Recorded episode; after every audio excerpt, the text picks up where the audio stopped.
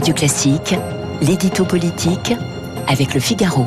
Et avec Guillaume Tabar à 11h, 11h, à 8h11 sur Radio Classique. Guillaume, un premier débat oppose dimanche les quatre candidats à la primaire écologiste. Disons-le franchement, est-ce que ce, ce qu'un débat entre initiés est un événement qui pèsera pour la présidentielle? Écoutez, quand on parle des écologistes, il faut prendre en compte différents niveaux. Il y a d'abord la question écologique en tant que telle, majeure, centrale pour l'avenir et qui comptera de manière décisive dans la campagne.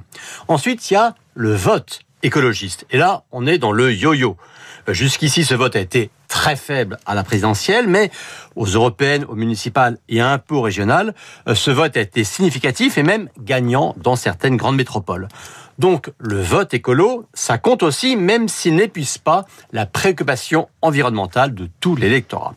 Et puis enfin, il y a la structure partisane écologiste, à savoir Europe Écologie Les Verts, qui organise cette primaire. Et là, on n'est plus du tout dans la même échelle.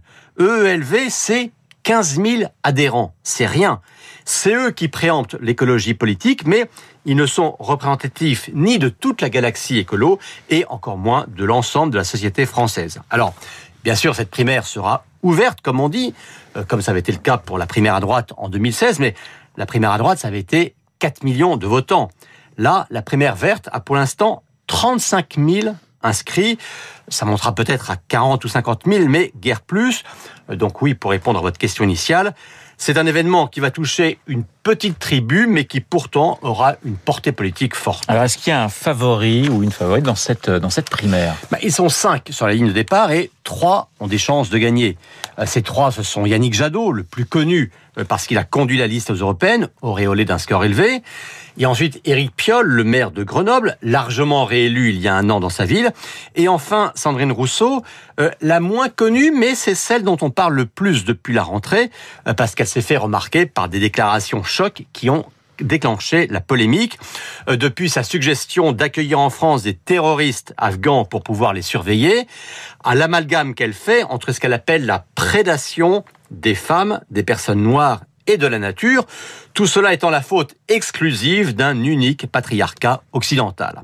Alors, Sandrine Rousseau incarne ce que l'on appelle l'écoféminisme, et si beaucoup pensent qu'elle peut gagner, eh bien, c'est qu'elle a de très gros relais dans les réseaux associatifs qui sont actifs, nombreux, et qu'elle incite à venir voter, là où les réseaux strictement politiques, eux, sont aujourd'hui faméliques. Guillaume, sur le fond, quel est le, le centre de gravité de cette primaire écologie bah, Écoutez, pour simplifier, euh, disons qu'on a en gros une aile droite, hein, plutôt proche de la social-démocratie, euh, voire de l'aile gauche du macronisme, ça c'est Jadot, et une aile gauche très radicale, certains diront même sectaire, et qui est davantage proche de Mélenchon et des Insoumis, euh, ça c'est Piolle et Sandrine Rousseau.